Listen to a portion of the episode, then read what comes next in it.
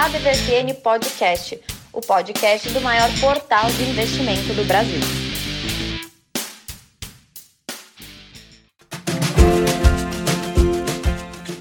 Mais uma edição da DVFN Podcast, podcast do maior, você já sabe, portal de investimentos do Brasil. Eu sou Haroldo Glombi e estou aqui pela ordem de chegada. O Brasa chegou primeiro. Brasa, como está você? Boa tarde, Haroldo. Bom dia, boa tarde, boa noite, boa madrugada para você que nos escuta. Muito bom estar aqui com vocês de novo, passando algumas notícias do mercado empresarial e de ações financeiro para vocês. E o Tramujas Júnior também vai falar muita coisa interessante hoje, né, Tramujas? É isso aí, Haroldo. Olá, Brasa. Olá, ouvintes do nosso podcast.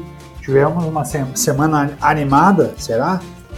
Olha, tem, teve coisa semana, vamos, vamos discutir bem aqui. Mas a semana animada, mas a semana acabou com o dólar em alta, né? Digerindo aquela proposta da, da reforma tributária, né? Ah, encerrou hoje no dia ah, cotado a 4,93 para venda, 4,93 meia coisa para compra, aquela coisa toda. Tudo isso porque os investidores estão ainda aí, estão aceitando bem, é, pelo jeito, essa proposta de reforma tributária, né, que foi entregue hoje lá pelo Ministério da, da Economia lá no Congresso, né? Podemos ter algumas alterações aí na questão de tributação de investimento mais para frente. Vamos dar uma olhada aí o que, que vai acontecer. É, o mercado tá, tá de olho aí. E também a galera tá de olho bastante na CEMIG. Né, teve um fato relevante essa semana aí, acho que os senhores acompanharam também. Eu acompanhei meio que por cima, mas achei bem, bem importante isso aqui. Que a, a CPI da, da, da CEMIG, né? Um fato bem relevante, né? Já foram designados membros integrantes para a comissão parlamentar de inquérito que vai apurar os atos da gestão da CEMIG. Então, essa CPI tem poderes aí para 120 dias, já contados a partir da nomeação, ou seja, ontem, do presidente e vice-presidente, realizar aquelas investigações de fatos que consumaram. Para a galera que não está muito, muito por dentro do que, que aconteceu, uh, um dos motivos da abertura dessa comissão foi essa contratação de empresas de consultoria sem o processo de licitação. Simples assim. Chama lá que eu, que eu banco. O atual presidente, o Reinaldo Passanese, ele contratou uma empresa de RH e que foi responsável pela sua própria seleção. Então, uma coisa. Esperto, né? que, que espertão, né? Outra bucha, nem pra disfarçar, hein, cara? O que, que você tá achando disso aí, cara? Finge. Olha, você é, me contrata agora e depois eu contrato vocês. Toma lá da cá, literalmente sendo explícito e contado a olhos vistos. Impressionante, né? A cara de pau e, e como ainda é, é cada vez. É, é mais comum esse tipo de prática e, e às vezes a gente até te, é, resiste a acreditar que isso é, é possível. Será que isso realmente está acontecendo? É tão descarado assim? É, pelo jeito, cara, no Brasil o pessoal perdeu vergonha, né, cara? Quer dizer, a, o nosso o, o, nosso Salles, né, saiu fora, que você chama de vendas, né? Ele saiu no meio do, do. Mandaram o celular do homem lá para os Estados Unidos para averiguar, ver o que está acontecendo, o cara caiu fora.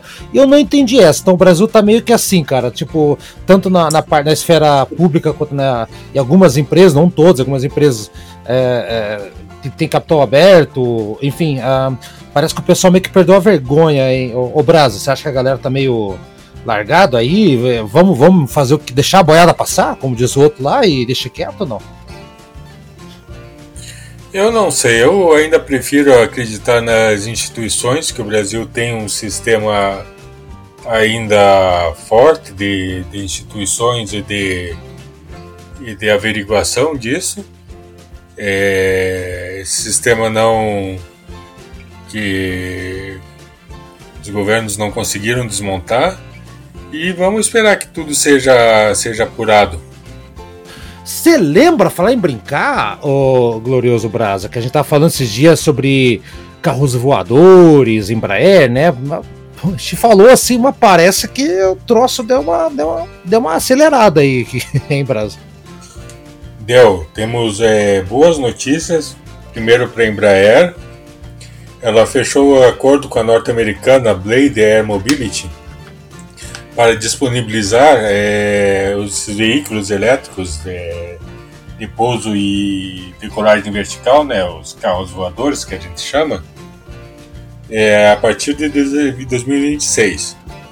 não é venda, né? É mais uma, uma amostra grátis para os interessados. Então essa empresa vai vai operar esses veículos ali na costa oeste dos Estados Unidos ali, principalmente. É, e a Embraer é, fica responsável por disponibilizar até 60 veículos em uma série de condições de, de, de cláusulas contratuais para mesmo colocar eles no mercado. Então já é um bom passo à frente. É. Certo? Ou um passo para cima, né? Já que vai voar. Ou um passo para cima. Mas esses, esses, esses veículos é, voadores precisam descer.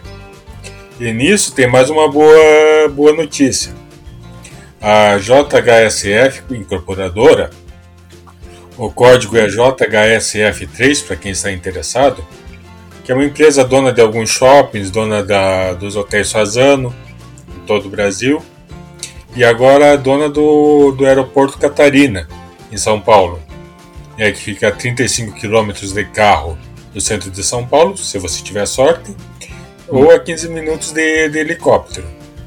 Então esse, esse aeroporto, que é o primeiro aeroporto do Brasil exclusivo para jatinhos executivos, recebeu agora da ANAC a autorização para receber e enviar é, voos internacionais. Então, executivos vindo de outros países aqui da América Latina, ou dependendo da, das escalas e da autonomia, até mesmo dos Estados Unidos, podem, podem usar esse, esse aeroporto privado exclusivo e podem decolar de lá também com destinos internacionais esses jatinhos.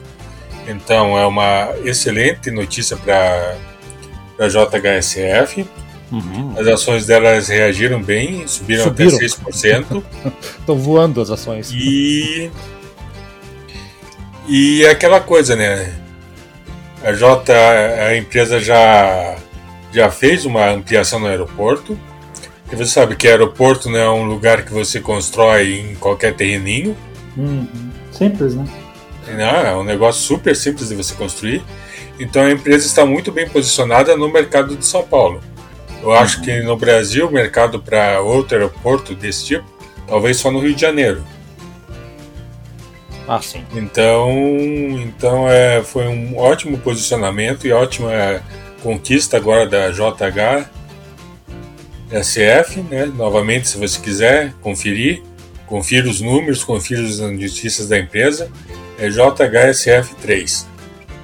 Legal. E voltando à Embraer, né? Vamos lembrar que os que o que o veículo voador dela é elétrico, que dá mais uma um gancho para tem que produzir bateria para esse, esse pessoal. Então aí vamos voltar a falar de Minas, já que estávamos falando de Minas. É, é, a... Desculpe. Tem a VEG? Toca, toca. Não, não. A Oxys Energy. Será que a VEG não entra também nessa?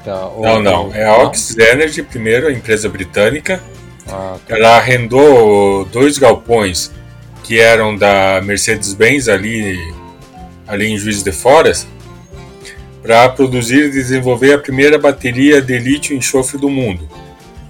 Que essa é uma bateria especial por suas características, por seu peso reduzido e, por enquanto, é seu valor mais alto.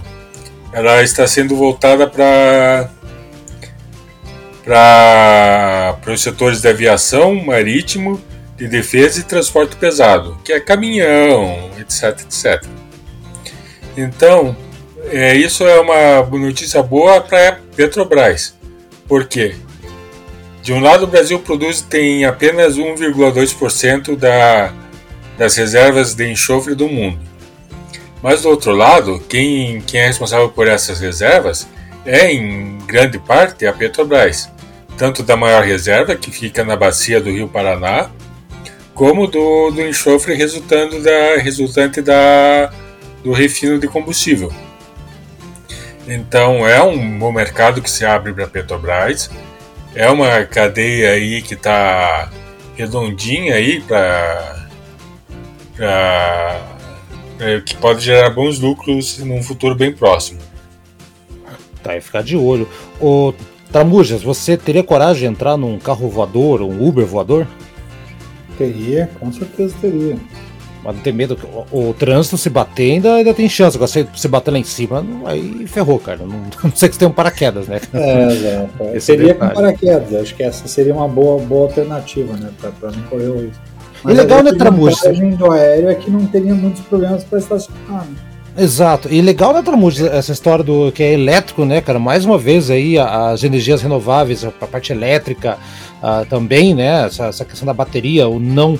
Quer dizer, ainda tem essa questão que a bateria precisa de, de né, que o Brasil falou, enxofre, aquela coisa toda lá, mas é mais um, um passo gigantesco em direção, em todas as, as tecnologias de locomoção, de, de, o que você imaginar, todas convergendo para um futuro que, em que a eletricidade ou, e energias renováveis estarão mais presentes do que a, as de combustível fóssil, hein, Tramujas? o futuro é elétrico, né? E, e, aí o mercado já tem dado sinais muito claros de, de que esse é o caminho. É, houve uma, nos últimos oito anos, o mercado começou a, a direcionar mais para essa questão elétrica e, e, e, a questão elétrica foi ganhando força. E talvez hoje o grande dilema está muito nisso que o Brasa falou da questão da bateria, porque as baterias que até então hoje são as mais viáveis para esse tipo de de, de carga são as baterias estacionárias. Depois, na sequência, as baterias de íon lítio, que são as utilizadas nos celulares e boa parte dos carros elétricos, mas elas são hoje valores extremamente elevados. E, e essa sequência que o Brasil está falando talvez seja a evolução da bateria de íon lítio, tornando isso também uma bateria um pouco mais acessível. Porém, o que, que acontece? Tem uma empresa que, que a gente sempre fazia lá atrás, um, o par né, dos negócios, quando, quando você ia pensar em investimento em ação. Você pensava na Petro e na Vale, que eram as duas queridinhas da Bolsa. Né? Sim. A Petrobras muito alavancada no, no combustível fóssil. A Vale ela é muito forte no fornecimento de, de, de lítio para baterias. Então, um dos principais clientes da própria Vale no mundo é a, é a Tesla uhum. para a bateria dos veículos elétricos. Sim. A gente também comentou que a Vale dispensou sua, sua liderança no mundial na, no mercado de níquel, que também é muito importante para as baterias.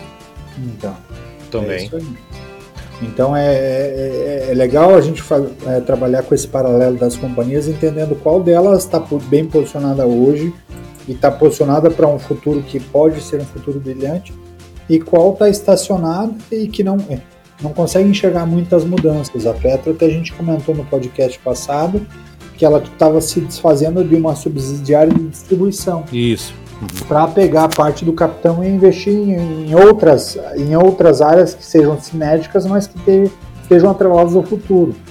E, a, e, é importante acompanhar agora qual vai ser a proposta da Petrobras, é, o que, que a Petrobras está enxergando entendendo que o combustível fóssil vai diminuir o mercado. E já existe um desenho de, de, de retração forte do mercado de combustível fóssil, mas a Petrobras, com o know-how que ela tem, ela poderia estar fazendo outras coisas. Né? Exatamente. Exato, e essa notícia da, da, dessa empresa, Oxys Energy, ela veio é benéfica em dois sentidos, porque o enxofre era um subproduto da gasolina que estava muito mal visto no mercado, né? Uhum. Então agora temos um uso para ele. O enxofre era visto como uh, o cheiro do diabo. E não, e o grande, um dos grandes poluentes.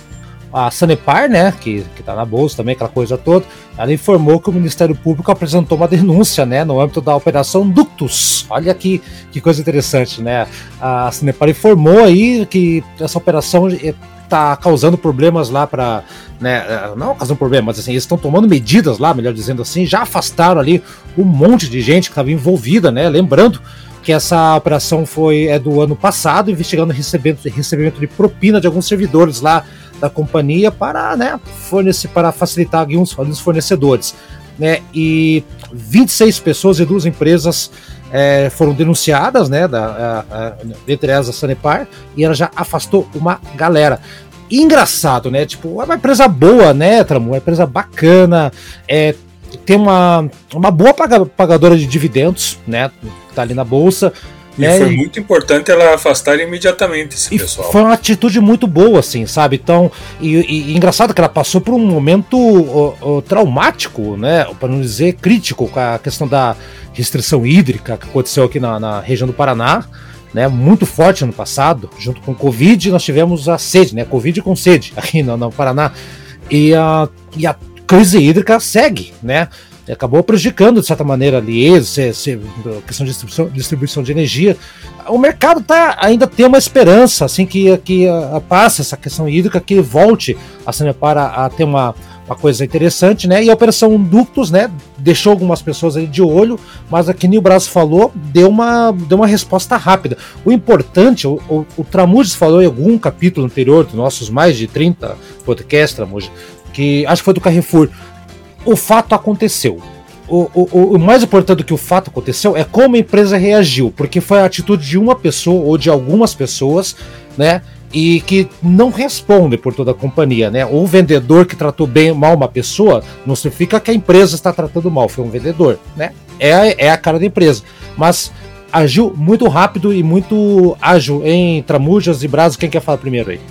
É, eu acho que a, a, o grande movimento assim é é, nenhum de nós estamos inerentes ao, ao, risco de, de, dentro de um processo, a gente cometer um erro. E aí, seja de forma direta, seja por alguém da nossa equipe, por alguém da, da companhia que a gente pertence, e, e por aí vai.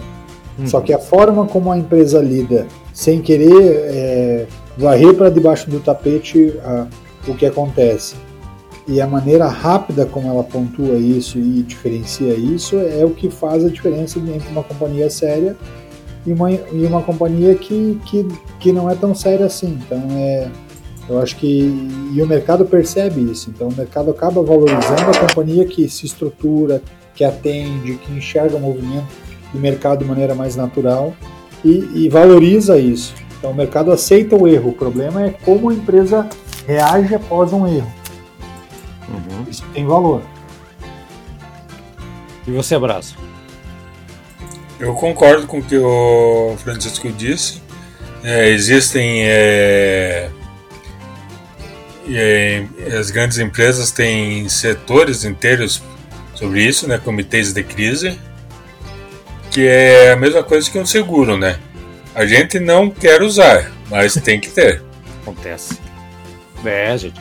E falando em comentário e, e, ação rápida, eu até acabei comentando ali, uh, uh, comentei um, esses dias aí com, com várias pessoas a respeito de como algumas empresas tentam entrar, fazer um IPO para tentar disfarçar alguma coisa, para tentar. O IPO às vezes tem algum, algumas coisas por trás que a gente tem que parar para analisar muito bem, né? O velho da van, né? O Luciano Hang lá, tentou fazer, não o, foi pra O herói, o super-herói. Super... o Lex Luthor que, que, anda, o bonequinho Deus Lex Luthor que anda, né? Uh, aliás, agora tô, tô, tô, chegando, tô começando a investigar ele com o negócio de, de né, de, de, de, de coisas da, da lavagem China. de dinheiro, ele tem, ele tem já, alguns anos ele já respondeu um processo sobre lavagem de dinheiro, maquiagem de balanço. Mas vem cá, galera, olha só. Esses dias eu entrei na loja do velho da van, eu ali aqui em Curitiba, né? Eu não tenho esse negócio, ah, não entro porque o cara é tal, tal. Não entro, eu entro lá porque é uma loja ah, normal. Como sempre, então. Ali eu. Ah, ah, então, Tramujo, não, o Condor até releva. É, tem, tem aquelas lojinhas na frente ali dentro. Ali, Olha lá, Tramujo. Então, eu entrei e eu fiquei pensando, cara, toda vez que eu vejo essa loja da Van, que é uma loja gigantesca, vamos combinar, né? Gigantesca com aquela estátua da liberdade lá que o, o Cabo da Ciolo disse que ia cair, caiu uma, né? Mas essa não era a filha a Carla da Dilma. dizia que era da filha da Dilma. Filha da Dilma, mas a filha da Dilma vendeu pro Luciano Hang. Ah, tá, porque tem vídeos famosos da Carla Zambelli falando isso. Né? Exato, é uma, uma sumidade de. Uma, uma mulher inteligente pra cacete, né? Então é, é isso aí. E, eu, e, o detalhe, Tramujas e Brasa, é que a loja vive vazia. Parece que as lojas de colchões que você olha e fala, não é possível, isso pode ser lavar dinheiro. Nunca entra ninguém né, naquela porcaria. Não é possível. Não tô falando que toda loja de colchão é assim, né? Mas tem umas que você olha e fala, pelo amor de Deus, né? E a loja da Van tem coisas que não são de primeira necessidade. Quer dizer, ele colocou arroz lá para poder abrir, né? Enfiou um arroz no meio lá para poder abrir na, durante a pandemia, né? Mas são artigos de alguns de qualidade duvidosa, alguns de, de, gosto duvidoso, né? E eu entrei lá porque eu precisava comprar um negócio para colocar na minha cortina lá. E ali tem, me quebrou o galho. Agora, rapaz do céu, uh, eu não consigo entender como na pandemia que shoppings estão fechando as portas, lojas estão fechando unidades, farmácia, até farmácia aqui em Curitiba fechou, a fechar algumas unidades que eu vi no centro de Curitiba, na Rua 15 fechou uma, uma farmácia muito grande lá, né? vamos falar aqui o nome, não tem problema, Nissei, uma Nissei fechou uma unidade para priorizar só a outra, porque não está tendo esse volume de pessoas. E esse cara abre loja, abriu, fez um tumulto lá, acho que Belém do Pará, que foi, Tramujas? Foi, foi. Era uma Como é que... enorme então, cara, é, é, é, engraçado. E quis fazer a IPO. É, né, a investigação tem, tem, que seguir, né? Eu acho que tem que seguir porque é uma lógica que eu nunca entendi como é que ela segue abrindo, expandindo nesse momento de crise, né? Mas, enfim, tá lá e, e, e vale a investigação. E por que eu tô falando dela? Porque uma outra figura. É, um outro empresário que ficou famoso quando estourou a pandemia, que falou que é só morrer umas 3 ou 4 mil pessoas e tá tudo bem, tá tudo certo é o Junior Dusk da, do, do Madeiro, né? É. Madeiro, vocês bem lembram, fez até da declaração lá. Ele não se desculpou, agora tá falando de desculpa rápida, né? Tramujas, Brasa, ele não se desculpou a tempo. Aliás, ele seguiu, não seguiu com o discurso, mas ele seguiu como se nada tivesse acontecido. Foi bem criticado na época, arranhou um pouco a imagem dele. E o parece que ele não tem caixa para pagar as dívidas do restaurante dele e ele agora ele quer fazer um IPO para né, emitir umas ações com a coisa toda ali e tal, para dar uma ajuda financeira para ele poder pagar suas dívidas, aquela coisa toda, né? Então ele, ele falou, né, olha só, primeiro balanço do trimestre de 2021, abre aspas.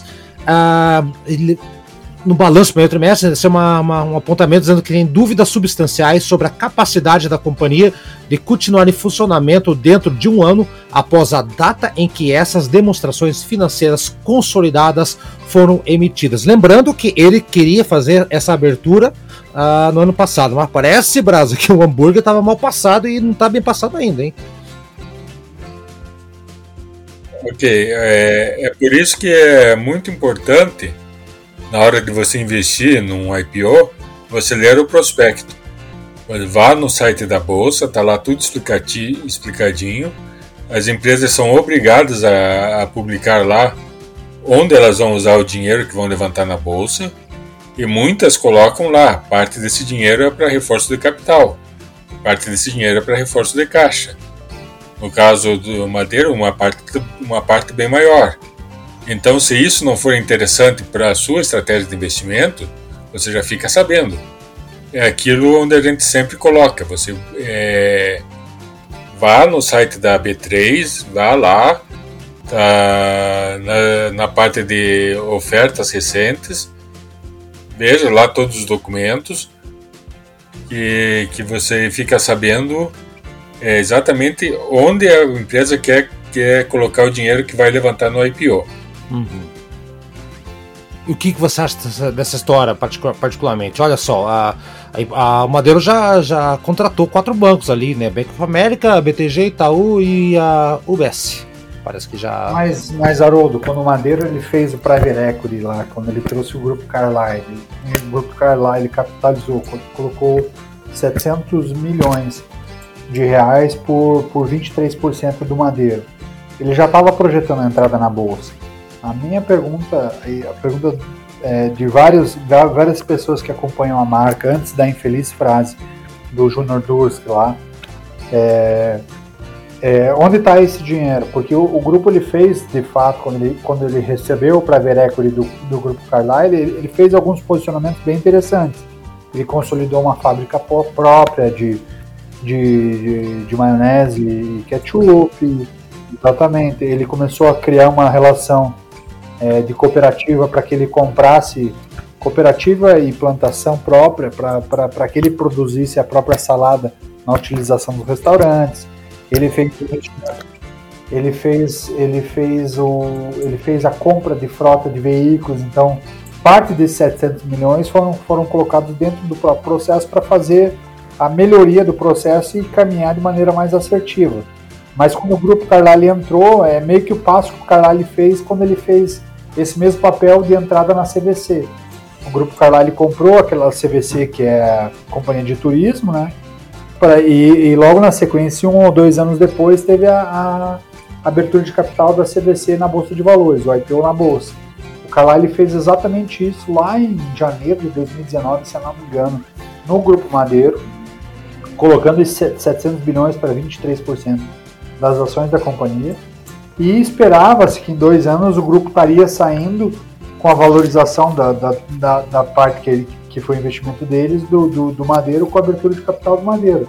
E aí veio a crise, veio, veio a condução de maneira equivocada do, do, do Júnior Durs, que ele, ele, ele foi referência, ele é um empresário, um executivo de referência, mas foi uma frase tão infeliz que eu acho que ali deu uma. Como a gente está falando de um grupo que é famoso pelos hambúrgueres, eu acho que o hambúrguer ali deu uma entornada no caldo. Eu acho que ali deu uma azedada numa marca que era muito bem quista pelo mercado e nós mesmo da DV, lembra quando os ingleses vinham para cá, eles faziam questão, eles queriam conhecer Madeira, então vinham, eles vinham para Curitiba. É forte a marca, sim. É, já tinham ouvido falar, é uma marca que no Brasil, a equipe de São Paulo também falava, pô, vamos para Curitiba, vamos lá no Madeira. Então, é uma marca que, que espelhou, antes do Madeira até transpor assim, a, a, a, fronteira do estado e depois começar a transpor as fronteiras do, do, do país, existia uma expectativa alta das pessoas por causa do marketing pesado e da maneira como o Duque conduzia.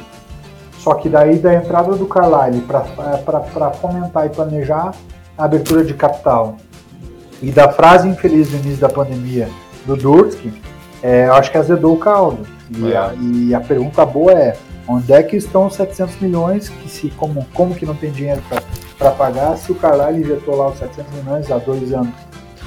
Essa é a dúvida. Essa é a grande dúvida. Tá, vai, você vai investir numa empresa que recebeu um aporte desse tamanho. E ok, teve pandemia, tem um monte de coisa. Mas e aí, né? É, é, uma rede de franquias, aquela coisa toda, né? Então, é assim, é que nem o Brasil falou, estude. A gente está só comentando, dando insights aqui para você, investidor. É, da ouvinte nosso investidor da VFN é muito qualificado, é muito inteligente e ele vai saber analisar direitinho essas informações aqui.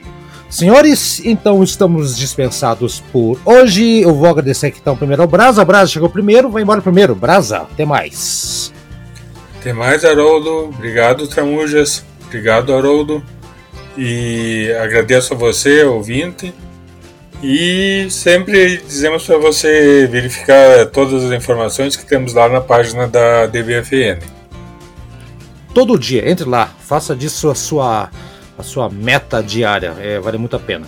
Tramuja Júnior, muito obrigado e até semana que vem.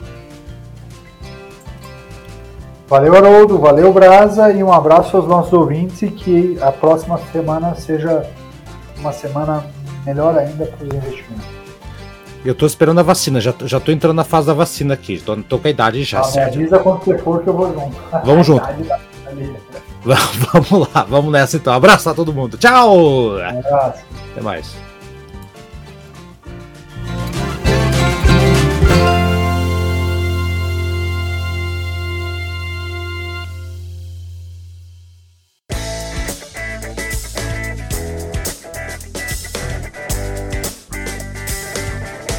E aí, gostou do nosso programa? Semana que vem tem mais. Acompanhe a gente no Spotify, no Deezer, no Anchor, no seu agregador preferido. A DVFN Podcast está lá, hein? Dá procurada, compartilhe com seus amigos, siga a gente nas redes sociais e faça bons negócios. Eu sou Haroldo Glombi e na próxima semana tem muito mais informação para você aqui na ADVFN Podcast. Até lá!